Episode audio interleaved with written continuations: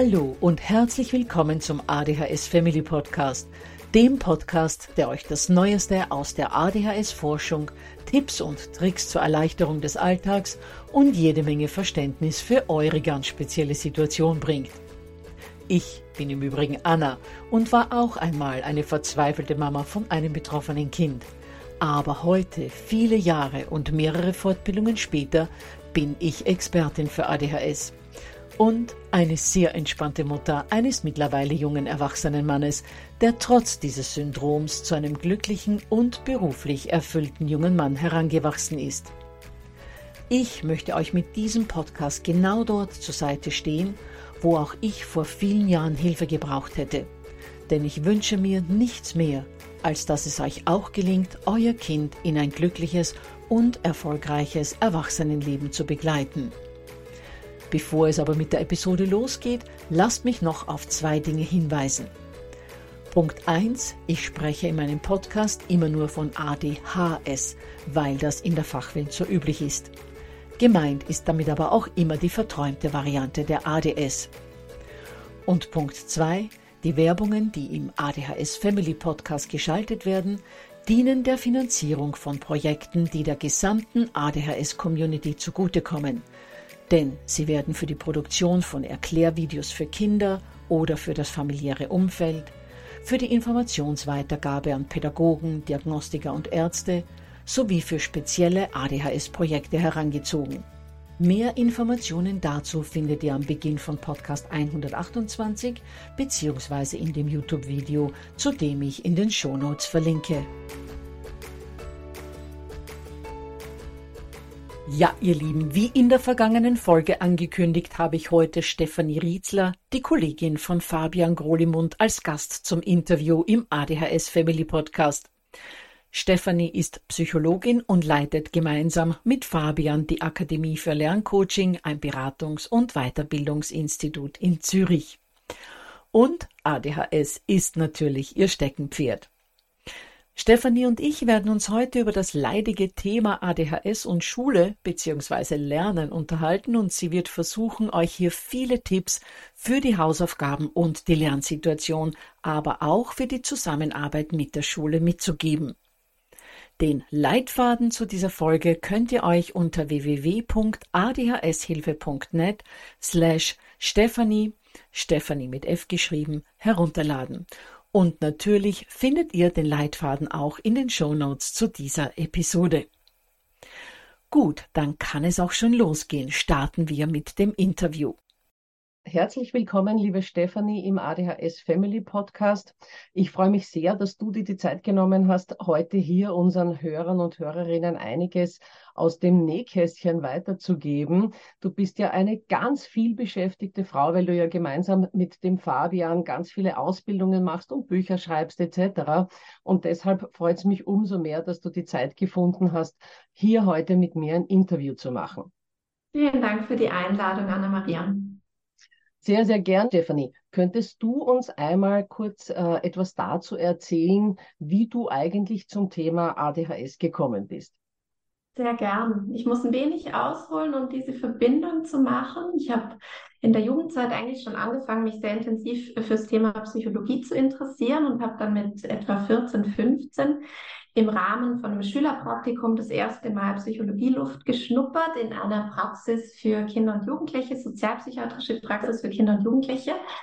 Und habe dort natürlich Einblick gehabt in ganz verschiedene Problemfelder, die Familien beschäftigen und habe dort in dieser Zeit aber immer wieder gemerkt, dass es eine Gruppe von Personen gibt, die ja mich ganz besonders berühren. Und das waren diese Familien von ADS oder ADHS betroffenen Kindern. Und das hat etwas damit zu tun, dass ich in den Gesprächen mit diesen Familien immer wieder beobachtet habe, dass die Kinder so gerne wollen und so unglaublich viel Schönes mitbringen, oft so kreativ sind, so liebevoll sein können, so viel Energie mitbringen und all diese Stärken oft in der Schule gar nicht so richtig ausleben können und dort oft auf Hindernisse stoßen. Und das andere, was mich dort auch schon so beschäftigt hat, war zu sehen, dass die Eltern sich unheimlich involvieren und engagieren, aber oft eben von außen immer wieder die Rückmeldung bekommen, ihr macht's nicht gut.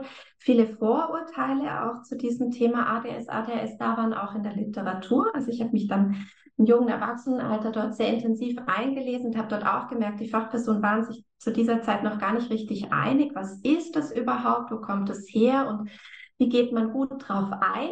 Und das hat zu Recht meine Neugier geweckt. Ich habe dann später auch nochmal im Studium bin ich nochmal zurückgegangen in die Praxis und hatte für mich auch nochmal so ein ganz berührendes Erlebnis mit einem Bub, der eine ADS-Diagnose hatte und eine Autismus-Spektrum-Störung. Er war sozial sehr zurückgezogen, hat wenig Bezug genommen, auch war dort in Psychotherapie und ich durfte in dieser Stunde dabei sein und wir hatten einfach von Anfang an, wie es der Zufall will, ja, einen ganz guten Draht zueinander. Und am Ende der Stunde, wir haben wenig gespielt, hat er mir ganz kurz in die Augen geschaut und hat mir die Hand gegeben. Und die ja. Psychotherapeutin ist ganz ruhig geworden, hat danach gesagt, Stefanie, das hat er noch nie gemacht in der ganzen Zeit, in der er da ist. Und die Familie kam am Nachmittag nochmal zurück. Und ähm, der Junge hat nochmal geklopft, kam ins Zimmer und die Mutter hat gesagt, er hat noch was basteln wollen und er wollte es unbedingt noch vorbeibringen und er brauchte ein kleines zusammengesetztes ähm, Papierschifflein mit, was er gebaut hat, mit einfach so beschriftet noch und, und bemalt. Das habe ich immer noch, also es steht immer noch bei mir auf dem Schreibtisch. Mhm. Und das hat mich einfach wahnsinnig bewegt damals, so berührt, wo ich nochmal so gemerkt habe, ja, in der Psychologie und auch in der Begleitung dieser Kinder geht es einfach vor allem darum, eine gute Beziehung zu schaffen, zu verstehen, was sie beschäftigt. Ich habe dann später im Studium auch meine Masterarbeit zum Thema ADHS geschrieben. Genau, und das war einfach so dieser Zugang und mir ist es einfach ein wahnsinnig großes Anliegen, dass es diesen Kindern gut geht, dass die Eltern verstanden fühlen und dass es eine Unterstützung gibt, die ihnen den Alltag erleichtert. Wahnsinn, was für eine Geschichte. Also für all jene Hörer und Hörerinnen, die mit Autismus gar nichts am Hut haben und vielleicht jetzt auch gar nicht äh, schätzen konnten, was du äh, erzählt hast über dieses in die Augen schauen und die Hand geben. Also Autisten meiden in der Regel den Blickkontakt und das ist natürlich dann eine sehr besondere Situation, wenn dir ein solches Kind dann tatsächlich in die Augen blickt und dir die Hand gibt. Also ich hatte jetzt gerade Gänsehaut, als du das erzählt hast. Wahnsinn. Ja, liebe Stefanie, als heutiges Interviewthema haben wir uns ja äh, die Hausaufgabensituation mit betroffenen Kindern rausgepickt, weil die ja in der Regel ein täglicher Kampf ist. Und je nachdem, ob ein Kind ADS oder ADHS hat, gestaltet sich das Ganze ja meistens ein bisschen unterschiedlich. Kinder, die nur von ADS betroffen sind, nur natürlich in Anführungsstrichen, die kommen ja oft nicht in die Gänge, die driften immer wieder ab, ständig hört man, ich kann das nicht und gibt es aber in der Regel kaum irgendwelche Explosionen. Das sind eher halt so dann die Verzweiflung ist da angesagt, Tränen, dieses Gefühl auch ähm, seitens der Eltern, dass mit jedem Hausaufgabenkampf wieder ein Stück von diesem ständig schrumpfenden Selbstbewusstseinsberg im Kind abbröckelt. Und die Kinder mit dem Haar in der Diagnose, da kennt man das auch, die kommen auch nicht in die Gänge und die träumen auch, aber da ist es halt dann meistens nicht diese stille Verzweiflung, sondern und diese leisen Tränen, sondern da ist es dann oftmals, dass die völlig austicken, dass die Schreibgeräte durch die Gegend fliegen und die Hefte und dass die dann auch die Eltern beschimpfen und auch die Lehrkräfte, die es dann Gott sei Dank zu dem Zeitpunkt nicht hören können und die halt dann auch komplett in den Widerstand gehen. Und da meine Frage, wie kann man die Kinder unterstützen, dass das für alle Beteiligten etwas runder und ruhiger läuft? Ja, also du hast das wunderschön beschrieben, diese Schwierigkeiten, die wir auch im Alltag einfach immer wieder sehen, wenn wir mit Familien betroffener Kinder arbeiten. Und ich würde vielleicht erst auf das Thema Konzentration eingehen wollen, weil das ja oft doch für beide Gruppen von Kindern relevant ist. Und dann lass uns doch im zweiten Teil noch über diesen Widerstand und über dieses Explosive sprechen. Gerne, ja. Wir haben oft ja die Situation, dass gerade unsere verträumten Kinder stundenlang brauchen für die Hausaufgaben, den Eindruck haben, das dauert ewig, das sind diese Marathons, ich habe gar keine Zeit mehr für mich, immer nur Schule, Schule, Schule und oft wahnsinnig erschöpft sind von diesen stundenlangen Lernsequenzen.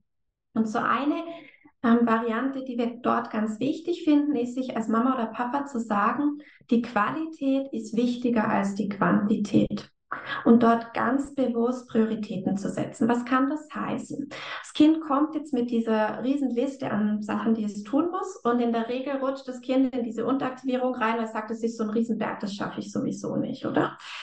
Dass wir zuerst mal schauen, was ist es denn genau und versuchen zuerst mal einen Plan mit dem Kind zu machen. Oder was möchtest du wann erledigen, in welcher Reihenfolge?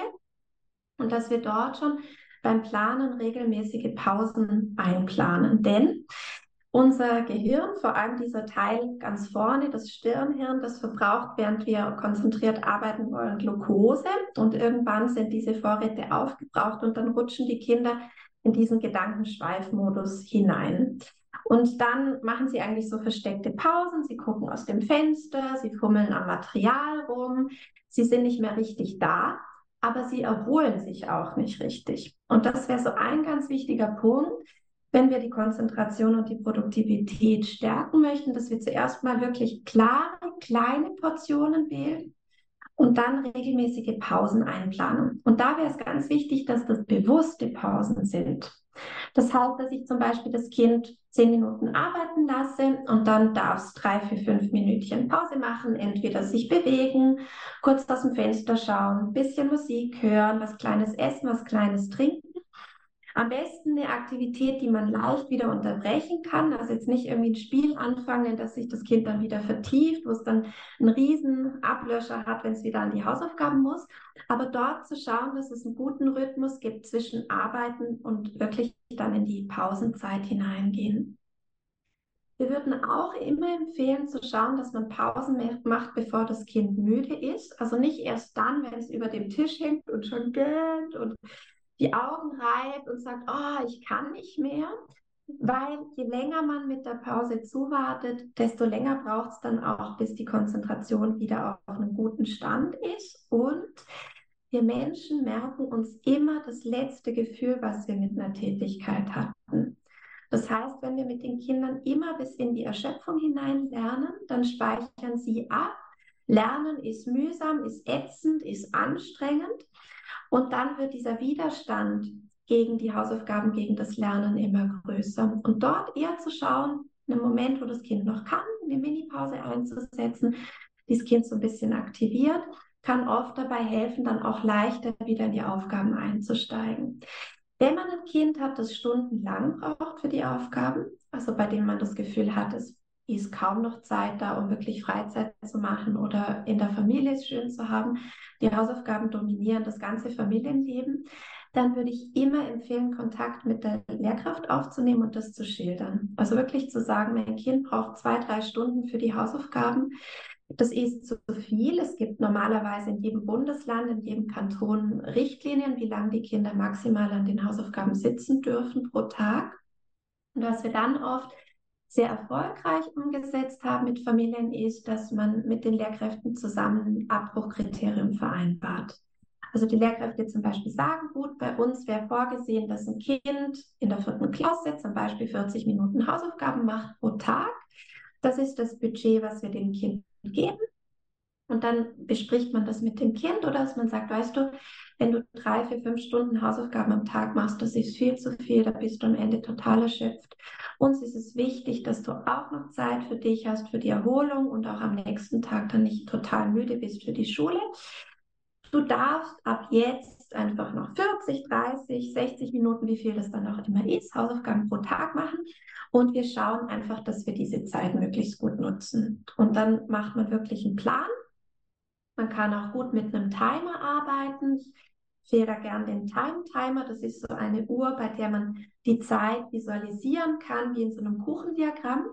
Man plant, man fragt das Kind, bist du bereit anzufangen? Weißt du, was du machen musst? Okay, los und dann startet man den Timer, oder? Und dann läuft der ab, das Kind fängt an zu arbeiten wenn ich jetzt merke, das Kind fängt an zu träumen, registriere ich für mich, okay, jetzt wäre es Zeit, eine Pause zu machen oder kann die Uhr stoppen, kann sagen, du, jetzt machen wir zwei, drei, vier Minütchen kurz Pause und dann steigt man wieder ganz bewusst ins Arbeiten ein. Und was man dort oft sieht, ist, wenn die Kinder dann nicht mehr eben stundenlang die Aufgaben machen, sondern eine begrenzte Zeit haben, dass sich einiges verändert. Also auf der einen Seite verändert sich oft das Ziel, dass die Kinder nämlich nicht mehr das Gefühl haben, es dauert sowieso wieder ewig stundenlang.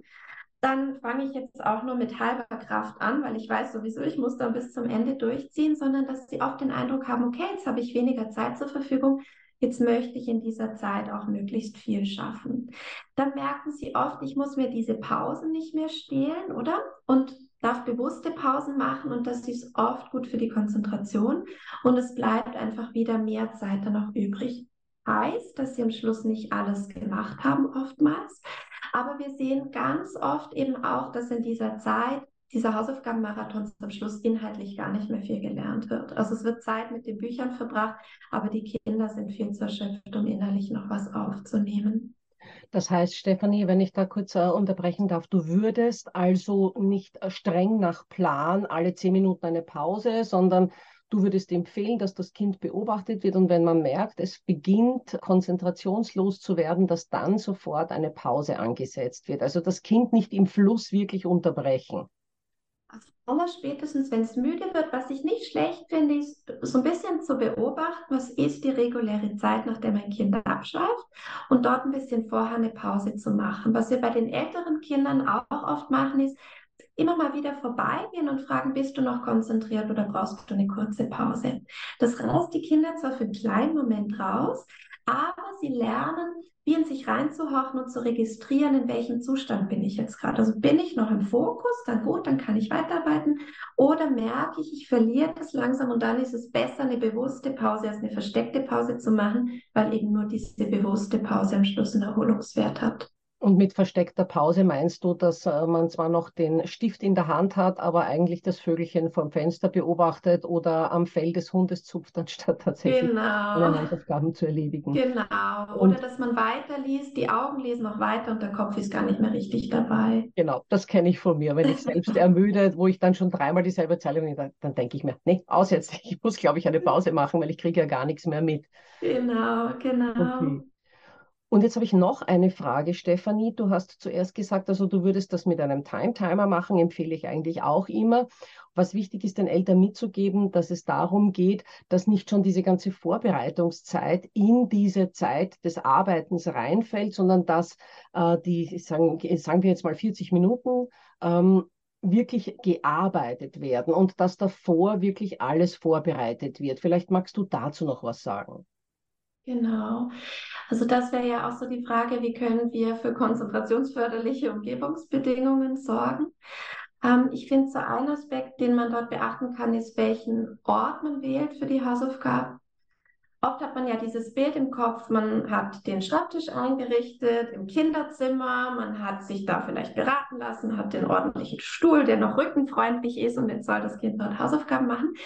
Und was man oft sieht, ist, dass das der ungünstigste Ort ist, weil dort die ganzen Spielsachen rumliegen und die Kinder eigentlich permanent diesen Impuls unterdrücken müssen, sich mit denen zu beschäftigen und das kostet auch wieder Energie.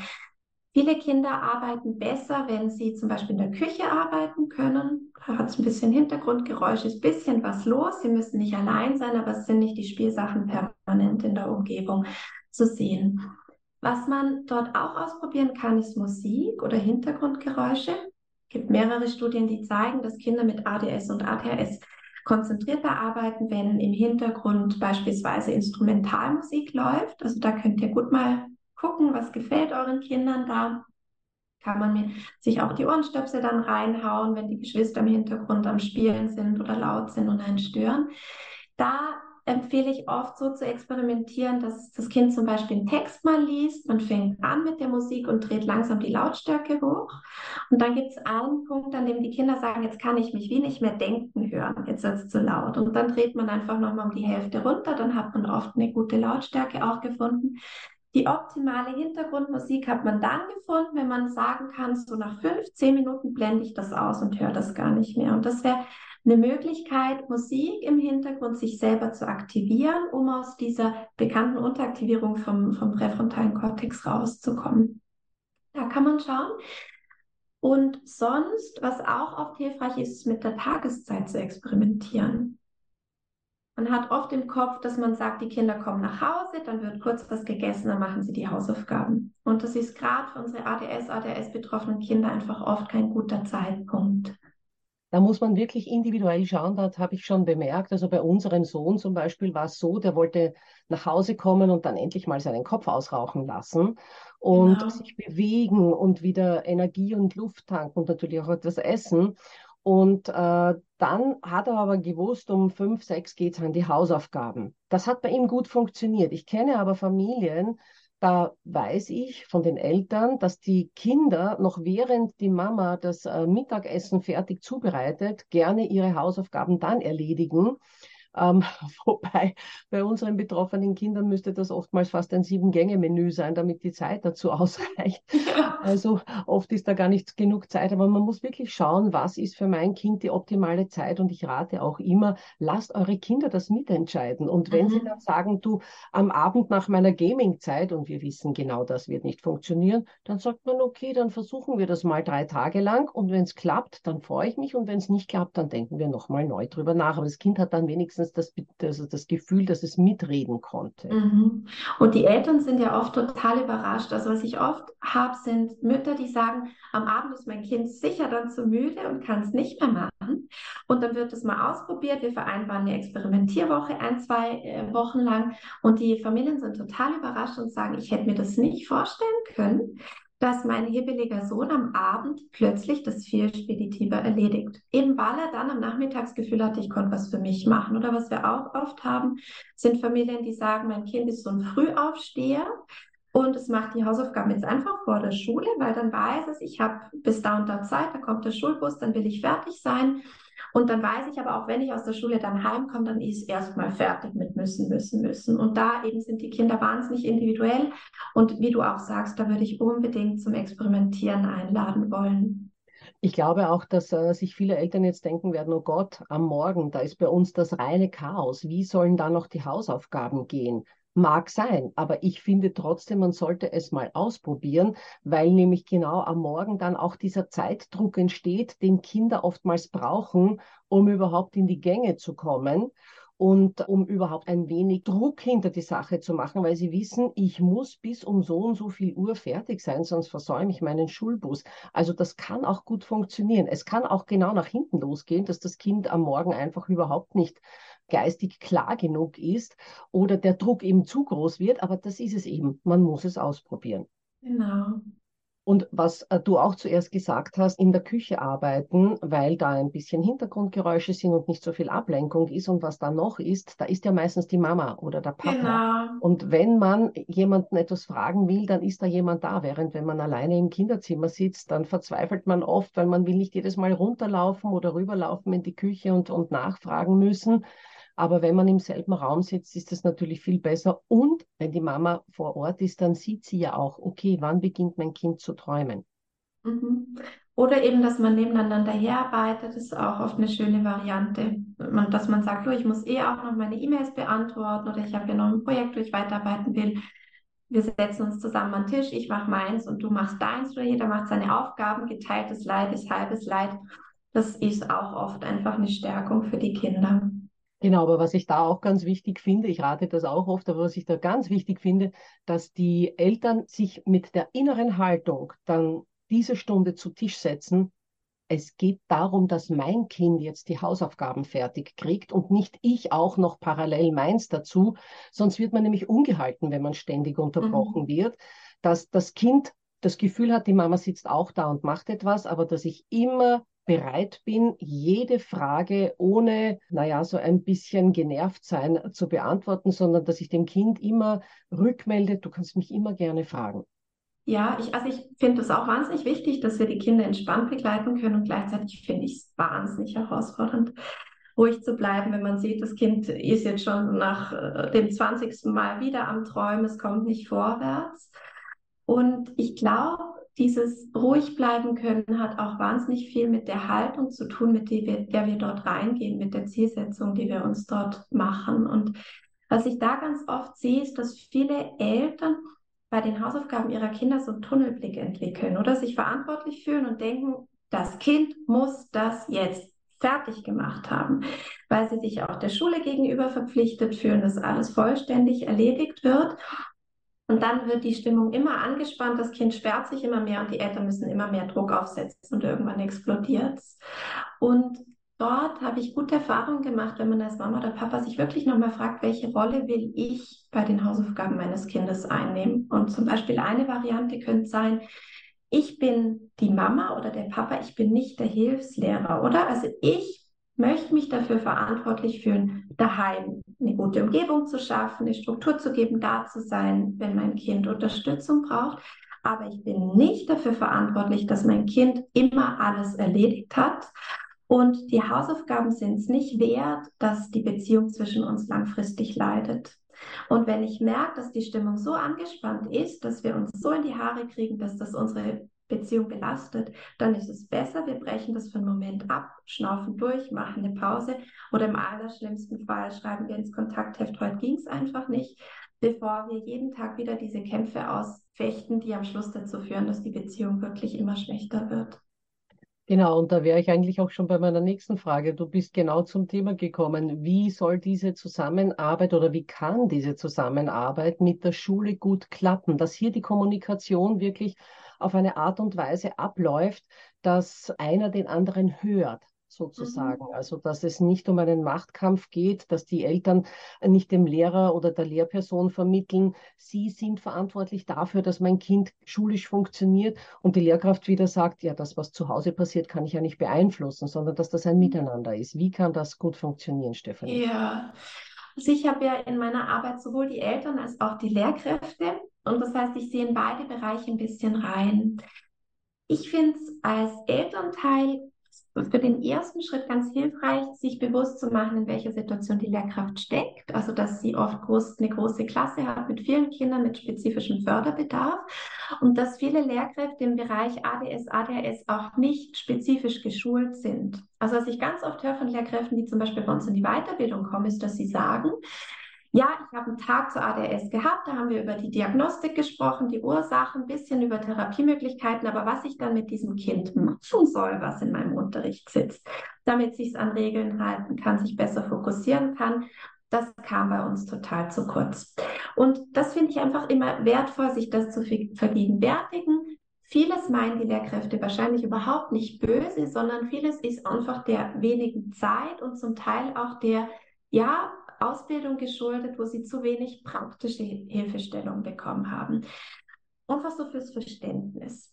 Und dann finde ich es hilfreich, gerade wenn ich sage, ich gehe zu einem Elterngespräch in die Sprechstunde der Lehrkraft, ich möchte mit ihr reden, dass ich mich zuerst hinsetze und mir zwei, drei Ziele aufschreibe für das Gespräch. Also was muss ich von der Lehrkraft wissen, damit ich mein Kind besser unterstützen kann oder auch was ähm, würde ich mir von der Lehrkraft wünschen. Zum Beispiel, dass es das Hausaufgabenheft kontrolliert wird oder dass die Lehrkraft den Einstieg in die Aufgaben in der Stillarbeit begleitet, was auch immer das sein kann. Oder schreibe ich mir auf und dann gehe ich zum Gespräch und dann würde ich immer empfehlen, zu versuchen, irgendeinen positiven Aufhänger zu finden. Also irgendwas, worüber sich das Kind gefreut hat in letzter Zeit, einen schönen Ausflug, den sie gemacht haben in der Klasse, einfach dort ein positives Feedback geben zu können. Und dann gehen wir über zu diesen Schwierigkeiten, die wir vielleicht sehen. Und da würde ich immer empfehlen, die Beschreibung kurz zu halten. Also nicht ewig drüber zu erzählen, zum Beispiel, ja, wie schwierig das halt ist, dass das Kind sich nicht konzentrieren kann und immer der Wochenplan und alles kommt mit nach Hause, ne? Sondern dort wirklich sich kurz halten, sagen, das und das beobachten wir bei unserem Kind. Und dann finde ich es immer hilfreich zu sagen, woran arbeiten wir zu Hause. Zum Beispiel, wir haben beobachtet, dass es unserem Kind schwer fällt, sich zu organisieren. Haben Sie das auch beobachtet? Wir, haben, wir sind jetzt da wirklich dran am Thema Planung und Organisation. Wir machen montags immer einen Plan für die Woche. Wir arbeiten mit Checklisten und wir wollten gerne eben Sie um Unterstützung bitten in diesem Punkt. Damit die Lehrkraft sieht, okay, es geht jetzt nicht darum, dass sie alleine dieses Problem löst, sondern die Eltern sind am selben Thema auch dran und sie bitten um Unterstützung. Und dann ist es oft hilfreich, Formulierungen zu wählen wie es wäre schön oder es wird uns sehr helfen oder wir haben gemerkt, es, es unterstützt unser Kind. Wenn, könnten Sie sich das auch vorstellen, anstatt zu sagen, Sie müssten oder Sie sollten oder die anderen machen das ja auch oder wenn das so läuft, kann unser Kind ja auch gar nicht. Also je mehr wir mit Vorwürfen kommen, desto mehr ist dann natürlich auch der Widerstand da. Und dann, dort eher zu fragen, was kann die Lehrperson sich vorstellen, was wäre unterstützend. Und dann zu sagen, gut, dann vereinbaren wir das, wenn die Lehrperson dort eben aktiv werden mag und nochmal eben dann wenn man dann zu Hause ist, das nochmal sich durch den Kopf gehen lassen. Und wenn die Lehrkraft das dann umsetzt, fände ich es ganz wichtig, dort auch wieder positive Rückmeldungen zu geben. Also jetzt unterschreibt die Lehrkraft zum Beispiel das Hausaufgabenheft, dass ich gerade in der ersten Woche eine E-Mail hinschicke und sage, äh, vielen lieben Dank, Frau Müller, dass Sie das kontrollieren. Das hat wirklich bei uns jetzt viel gebracht. Jetzt weiß mein Sohn, was er zu erledigen hat. Es erleichtert uns den Alltag. Weil die Lehrkräfte mir ganz oft erzählen, dass es gut läuft, merke ich daran, dass ich von den Eltern keine Beschwerden habe. Und das ist eigentlich auch schade. Und ich glaube, dieser Wir-Gedanke, wir als Team haben beide dasselbe Ziel, dass es dem Kind gut geht und dass unser Kind schulisch vorwärts kommt. Ich glaube, das ist eine hilfreiche Grundhaltung, auch um in so ein Gespräch reinzugehen. Genau, das heißt, es sind eigentlich dann vier Schritte, wenn ich das richtig äh, verstanden habe. Zunächst mal in das Gespräch reinzugehen und mit etwas Positivem zu beginnen.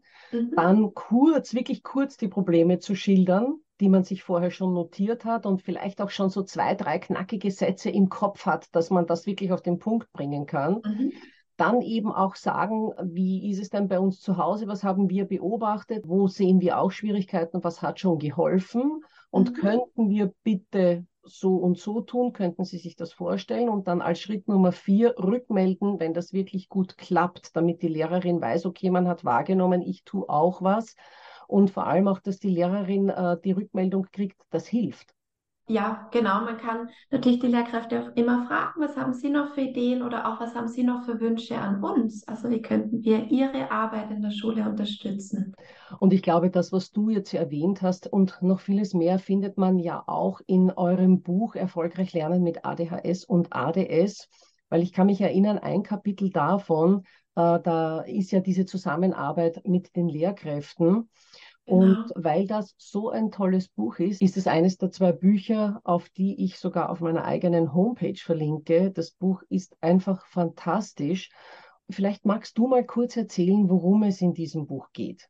Ja, vielen Dank, Anna-Maria, für die Blumen.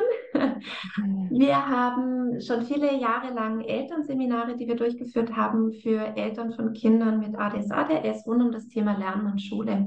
Und wir haben gesehen, dass sich die Schwierigkeiten, die die Familien beschreiben, wiederholen. Oder Familien, die sagen, mein Kind kann sich nicht motivieren, es findet den Einstieg nicht, es ist so unkonzentriert, es träumt.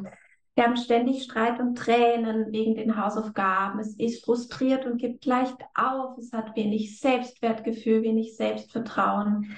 Es ist immer in Konkurrenz mit den Geschwistern. Die Zusammenarbeit mit der Schule ist schwierig. Und wir haben gesagt, wir möchten mit der Zeit zu diesen Situationen, auch zur Planung, Organisation, zu all diesen Themen, die schwierig sind, gerne handfeste Hilfestellungen anbieten. Und wir haben über die Jahrzehnte diese ja, wichtigsten eigentlich Erfolgsrezepte der Familien gesammelt, haben die zusammengetragen mit natürlich auch dem Forschungsstand zu ADS und haben die verpackt in dieses Buch Erfolgreich Lernen mit ADHS und ADS. Und da findet man eben ganz konkrete Hilfestellung zu diesen Themenbereichen rund ums Lernen und die Hausaufgaben. Also was mir vor allem an dem Buch so gefällt, ist eben das, was du gesagt hast, dass es dort handfeste Hilfestellungen gibt. Also das Buch hat ganz viele Tipps, wirklich ganz viele praktische Tipps. Und es ist auch so übersichtlich aufbereitet und es ist ja oft, die Eltern sind ja auch oft betroffen von ADHS mhm. oder ADS und brauchen so ein übersichtlich aufbereitetes Buch. Und wie gesagt, es ist jetzt kein psychologischer, geistig sehr fordernder Text mit viel Theorie, sondern es ist einfach verständliche Sprache aus der Praxis und die Tipps und die Empfehlungen sind so leicht nachvollziehbar, weil sie mit so vielen praktischen Beispielen auch verständlich gemacht werden. Und man kann sich auch dann so einzelne Kapitel raussuchen, wie zum Beispiel, wie kann die Zusammenarbeit mit der Schule gut funktionieren. Genau. Und soweit ich mich erinnere, Stefanie, sind ja in eurem Buch auch einige Strategien zu finden. Wie kann ich denn dann mit dem Konflikt im Anlassfall mit dem Kind umgehen? Magst du mhm. da vielleicht noch ein bisschen was dazu sagen? Ja, diese leidigen Diskussionen rund um die Hausaufgaben, die kennen fast alle Familien, oder? Dass die Kinder sagen, ah, Mama jetzt nicht oder Papa jetzt nicht, ich will jetzt erst noch spielen und dann sagen die Eltern, na gut, dann in einer Stunde, aber dann ohne Motzen und Meckern und Murren, machst du das jetzt? Und das Kind sagt dann, okay und rennt weg, oder? Und nach einer Stunde guckt man auf die Uhr, denkt, oh Gott, jetzt muss ich mein Kind erinnern, geht dorthin, sagt du, jetzt ist Zeit, wir haben abgemacht und dann explodiert das Kind und sagt, so viel. Und dann sagen die Eltern, du, das ist doch nicht so viel. Das sind die zwei, drei Sachen. Wenn du dich jetzt ranhältst, hast du das in 20 Minuten. Das ist so schwierig. Die Eltern sagen, du, manchmal muss man halt auch Sachen machen, die schwierig sind. Du schaffst das schon. Und das Kind sagt vielleicht, aber es ist so blöd. Dann sagen die Eltern, ja, mir macht auch nicht alles Spaß, was ich erledigen muss. Da muss man sich halt jetzt einfach ein bisschen dahinter klemmen. Und dann ist man in dieser Diskussionsspirale drin, die man meistens verliert, weil die Kinder einfach unglaublich gute Argumentierer sind. Und so eine Strategie dort wäre, aufhören zu diskutieren. Und das klingt jetzt so einfach und ist so schwierig. Was machen wir stattdessen? Stattdessen könnten wir Verständnis zeigen. Kind sagt, das ist so viel. Könnte ich sagen, oh je, zeig mal her, was du da alles machen musst. Ja, das sieht wirklich viel aus. Komm, wir schauen mal, wie wir das planen, damit du trotzdem noch ein bisschen frei hast. Oder das Kind sagt, ah, das ist so schwierig. Ja, nicht sagen, das ist doch leicht, weil dann wird die Aufgabe wahnsinnig bedrohlich für den Selbstwert. Sondern dort zum Beispiel zu sagen, zeig mal her, was findest du genau schwierig? Oh ja, das sieht wirklich kompliziert aus. Kannst du dich noch erinnern, was die Lehrerin dazu erklärt hat? Oder vielleicht schaust du dann noch mal im Buch nach. Verständnis zeigen, einen Schritt auf die Aufgabe zu machen. Kann man auch machen, wenn das Kind sagt, das ist so blöd, ich habe keinen Bock oder dass man sagen kann, ja, ich merke schon, heute hast du überhaupt keine Lust. Was ist denn am allerblödsten? Magst du gerade mit dem Blödsten anfangen oder mit dem, was dir ein bisschen leichter fällt? Also Verständnis zeigen und gerade einen Schritt auf die Hausaufgaben zu machen. Das baut oft wahnsinnig viel Widerstand ab. Dann gibt es aber immer Kinder, die diskutieren dann noch weiter, oder? Also die motzen und meckern und murren und finden dann den Einstieg nicht. Und was da manchmal hilft, ist eine sogenannte Motzzeit eine Motzzeit. Ich kann mich erinnern daran im Buch, ja. Ich habe das so herrlich gefunden, wie du es beschrieben hast. Genau, also man sagt zum Beispiel dort zum Kind, weißt du, manchmal tut es einfach gut, wenn man sich mal seinen ganzen Frust von der Seele reden kann. Du darfst jetzt einfach mal vier Minuten, fünf Minuten, zehn Minuten über die Hausaufgaben motzen und meckern und mohren und ich höre dir einfach nur zu. Die Kinder verfluchen die Hausaufgaben und schimpfen auf die Lehrer und reden sich richtig in Rage und dann sieht man meistens so nach zwei, drei Minuten fällt ihnen nichts mehr ein. Weil in den leeren Raum reinzumotzen, wenn niemand mit Argumenten dagegen angeht, ist wahnsinnig schwierig. Ihr könnt es selber mal probieren, das ist gar nicht so einfach. Und dann ist oft immer dieser erste Frust raus und dann ist es einfacher, sich auf die Aufgaben einzulassen. Man kann auch dort, wenn man möchte, nochmal den Timer stellen, sagen so fünf Minuten Motzzeit und dann fangen wir an, wenn es piept. Und ich glaube, ich kann mich auch erinnern, da war doch eine Mama im Buch, die gesagt hat, also bei meinem Sohn kann ich mir das nicht vorstellen, der würde einfach unendlich jammern. Genau. Das war eine Mama von einem Bub, der überhaupt nicht gern zur Schule ging. Und mit ihnen haben wir dann vereinbart, dass der Junge eine zehnminütige Pflichtmodszeit bekommt. Also er muss zuerst mal sich den Frust von der Seele meckern, bevor er mit den Hausaufgaben anfangen darf. Da hat er sich darauf eingelassen. Am ersten Tag hat er geschimpft und geflucht mit hochrotem Kopf und konnte sich gar nicht beruhigen. Und hat dann so nach acht, neun Minuten hat er sich dann ausgeschimpft gehabt. Am zweiten Tag war es schon ein bisschen weniger und am dritten Tag hat er dann gesagt, du Mama, ich glaube, heute können wir die Mordzeit weglassen. Und das passiert ganz oft, weil da steht dahinter eigentlich die paradoxe Intervention aus der Psychologie. Also wenn du das machen willst, dann mach das oder im Exzess und dann verliert das oft an Bedeutung oder an Macht über einen selbst. Genau, weil der Widerstand der Gegenseite sozusagen oder der imaginären Gegenseite einfach weg ist. Genau. Ja, liebe Stefanie, gibt es abschließend noch irgendetwas, das du unseren Eltern jetzt vor allem in Bezug auf diese Hausaufgabensituation mitgeben möchtest? Ja, also die wichtigste Botschaft für mich wäre, die Hausaufgaben sind es nicht wert, dass die Beziehung zu euren Kindern langfristig Schaden nimmt. Die Beziehung ist das Wertvollste, was ihr habt. Und die Hausaufgaben, wissen wir aus der, der Forschung, die haben jetzt gerade im Grundschulalter nicht so einen großen Effekt auf die Leistung der Kinder. Und dass man sich dort sagen kann, wir achten auf das, was möglich ist. Wir schauen, dass wir möglichst gute Bedingungen zu Hause schaffen. Wir versuchen, das in einer möglichst positiven Stimmung zu machen. Und wenn ich merke, dass es mein Kind überfordert, dass wir in den Konflikt hineingeraten, dann ist es oft besser, das für einen Moment abzubrechen, mit der Schule Kontakt aufzunehmen, als jahrelang sich in diesen Marathons und Streitspiralen gefangen zu sehen, unter denen das Kind immer mehr leidet und die Eltern eben auch. Genau, danke Stefanie. Das waren ganz tolle abschließende Worte. Ich gebe das auch immer wieder den Eltern mit. Ich weiß schon, da muss natürlich schulseitig auch mitgemacht werden. Mhm. Aber wenn man mit den Lehrkräften so ins Gespräch kommt, wie du das eben zuerst beschrieben hast und wie das im Buch natürlich noch viel ausführlicher beschrieben ist, dann wird man auch bei Lehrkräften, die nicht viel über ADHS wissen, zu einer gemeinsamen Basis kommen, dass das Kind vielleicht nicht ganz so viel Hausaufgaben machen muss oder dass eben diese Oberbeschränkung von der Hausaufgabenzeit vereinbart wird und dass es dann einfach auch viel besser läuft, weil sich das Kind nicht mehr so unter Druck fühlt. Dann bedanke ich mich nochmals ganz herzlich für deine Zeit und wünsche dir und all den Eltern, den Lehrern und den Kindern, die du betreust, alles, alles Gute. Vielen lieben Dank. Gut, ihr Lieben, ich hoffe, dass das eine aufschlussreiche halbe Stunde für euch gewesen ist und bin überzeugt, dass euch die Tipps zur Hausaufgaben und Lernsituation, aber auch zur Zusammenarbeit mit den Lehrkräften wirklich helfen können. Vor allem die Tipps zur Hausaufgaben und Lernsituation würde ich nochmals gerne ganz kurz zusammenfassen. Anerkennt die innere Abwehr eurer Kinder und sagt ihnen auch, dass ihr euch vorstellen könnt, dass sie sich überfordert fühlen.